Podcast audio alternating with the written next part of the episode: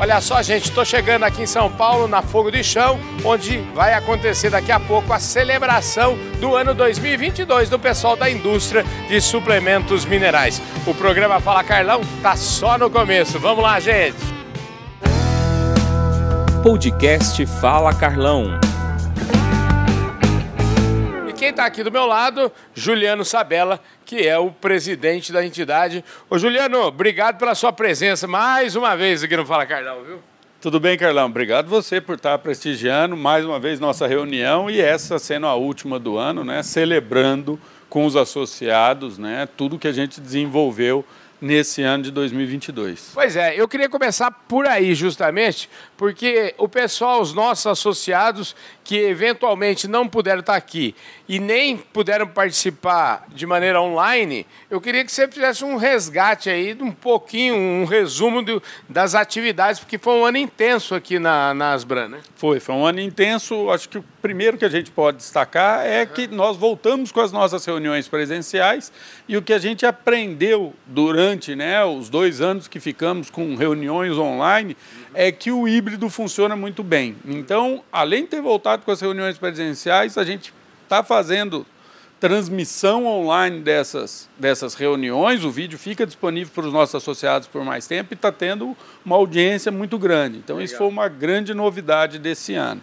Pode ampliar a audiência. Né? Isso, levar as informações para mais associados que às vezes estão distantes e não conseguem participar de todas as reuniões.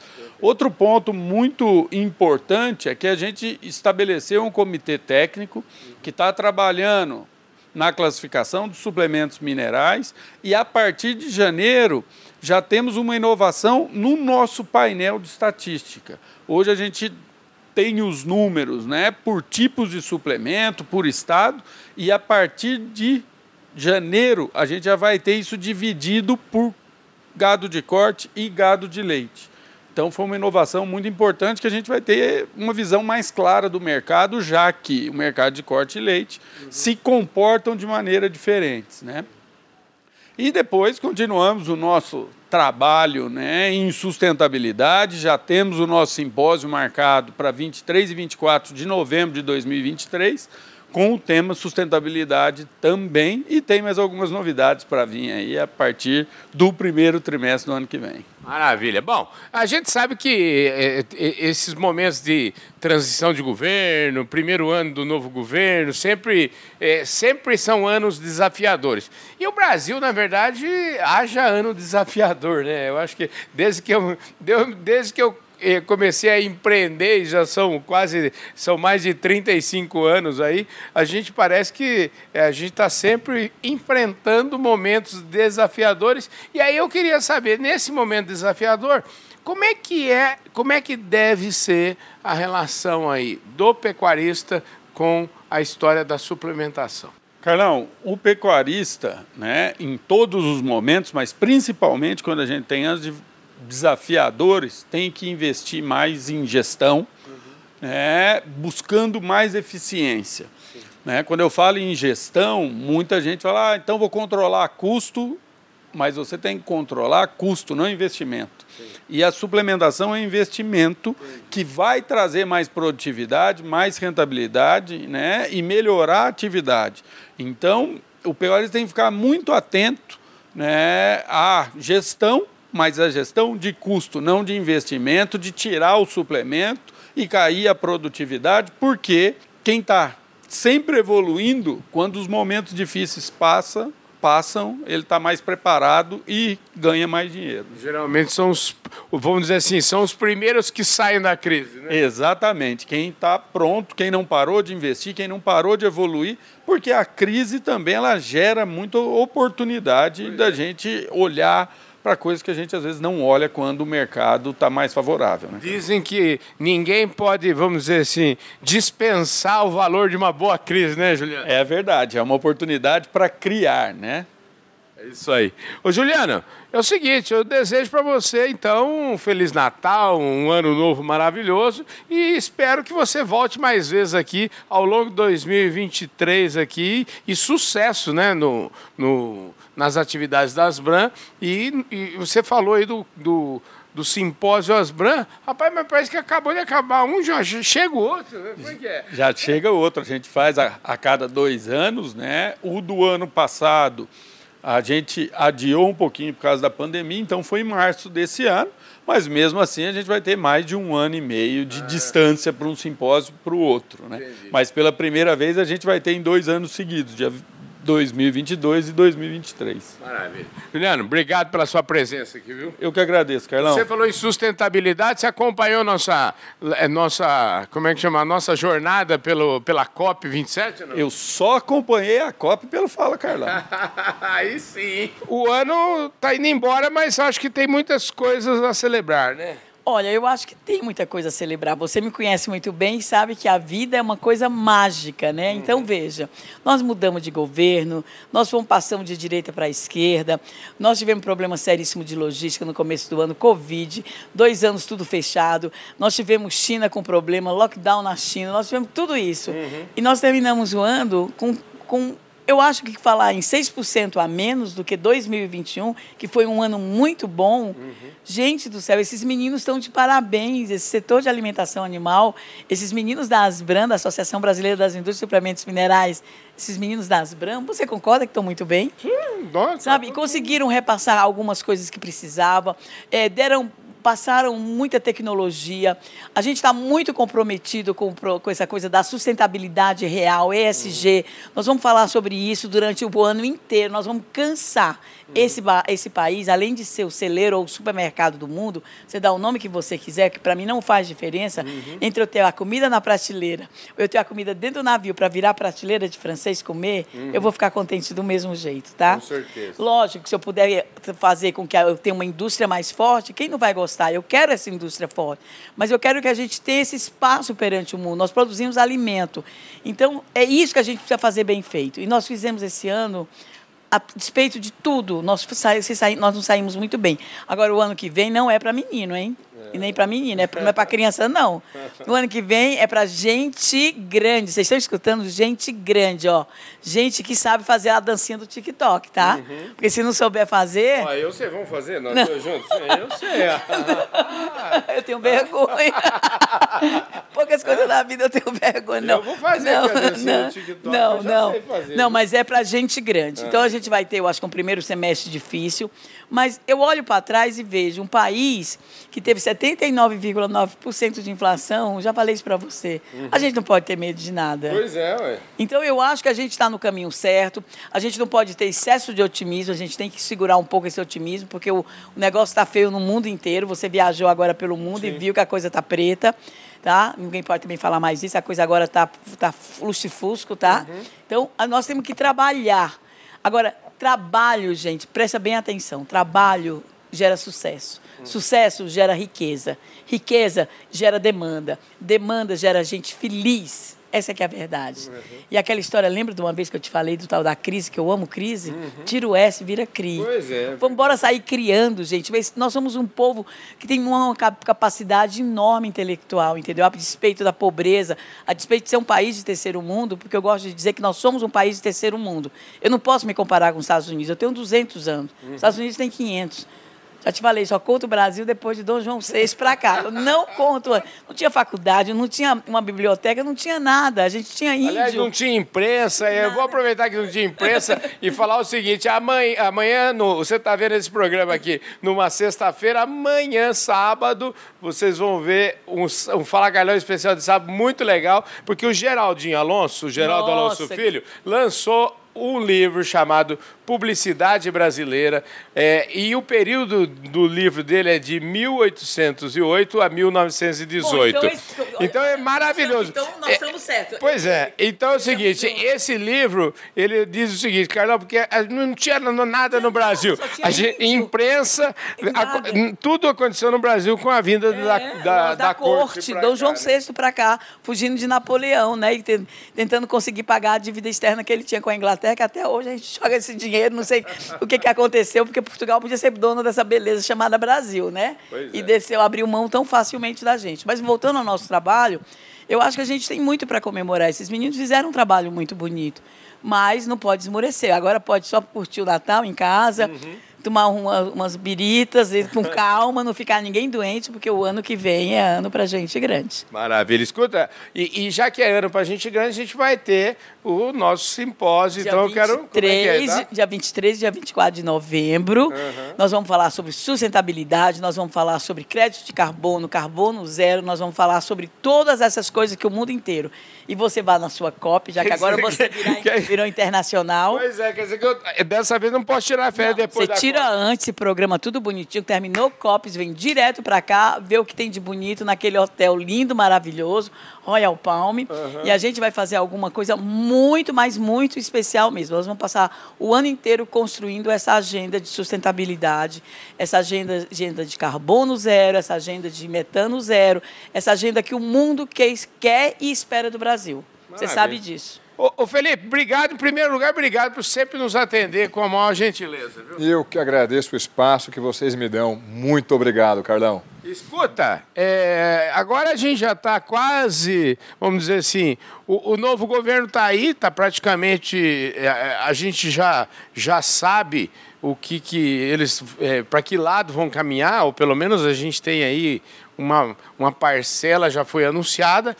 A parcela que foi anunciada, eu que sou um cara, um empreendedor, um cara que defendo a livre iniciativa, que não gosto muito da intervenção do Estado. Eu estou meio assustado, Felipe. Eu queria saber de você se eu deveria ficar assustado ou já era uma. Isso já, o mercado já precificou isso? Então, vai depender muito do qual parte do mercado, né? Uhum. De fato, a gente está vendo uh, uh, uma retomada de diversas linhas de política econômica que lembram bastante o que aconteceu principalmente Lula 2 e Dilma 1. Uhum. É, um intervencionismo maior, uma maior participação dos bancos públicos, uma política fiscal mais gastadora, mais expansista, mais expansiva. Uma parte do mercado dizia, gente, olha, talvez o Lula não seja tão pragmático como a gente viu lá em 2000, em, em, em Lula 1. Ali era muito mais, talvez, um fenômeno da conjuntura. Mas não era a maioria do mercado a maioria do mercado estava apostando, ok, a gente não vai conseguir manter o mesmo fôlego por reformas como a gente vinha observando pelo menos desde 2016, mas diversos avanços realizados desde aquela época não vão ser revertidos. Uhum. Infelizmente, na minha opinião, a, a, a, as sinalizações que foram dadas nesses primeiros 45 dias vão justamente na direção oposta, né? Então parece que o, novo governo está reforçando a aposta naquele modelo mais desenvolvimentista. Naturalmente, isso tem riscos adicionais. Não só porque a experiência passada não foi bem sucedida, mas porque a própria conjuntura atual já impõe claramente obstáculos adicionais. Por exemplo, situação fiscal, ela é bem delicada. Gera antes, mas o país que emerge do pós-pandemia emerge com alguns espólios que ainda precisam ser digeridos. Do outro lado, ah, quando a gente vê ali ah, ah, a ameaça de reverter algumas reformas, alguns ajustes que foram importantes, como a gente chegou a ver, por exemplo, com relação à leis das estatais. O mercado, na hora que observou essa evolução, acabou mudando de posição. E isso não é simplesmente, ah, o mercado mudou de posição, bola para frente. Isso significa o quê? Que os nossos ativos, ativos associados à economia brasileira, passaram a valer, menos. Entre eles, por exemplo, títulos públicos, o que faz com que a nossa taxa de juros ela fique mais alta. E daí, se a taxa de juros ficar mais alta? Significa maior custo de capital para qualquer outro empreendedor. Ou seja, o empreendedor, ah, não que não vai encontrar uma economia derreter, nada disso mas vai encontrar um obstáculo adicional. De cara, custo de capital mais elevado. E, e, uma coisa que, vamos dizer assim, eu já achava que era uma coisa, vamos dizer assim, que pertencia ao passado, é, que é a inflação. É, eu, eu que venho lá dos anos 80, do governo Sarney e tal, a gente passou esses períodos todos aí meio que ó, esse, isso não é problema. E agora a gente vai começar a ter que conviver com isso, porque o desenho que está que tá surgindo aí é um desenho preocupante, né? Então, vamos lá. É, é tem uma, uma, uma, Parece que tem uma mudança de rota. Mas até chegarmos naquele desenho que nós tínhamos nos anos 80, não, tem um longo caminho pela frente. Então, não, não, ninguém está pensando que, olha, vamos voltar a ter, sei lá, uma, um overnight. Não, não, não, não, não temos, não chegamos, graças a Deus, ainda nesse ponto, né?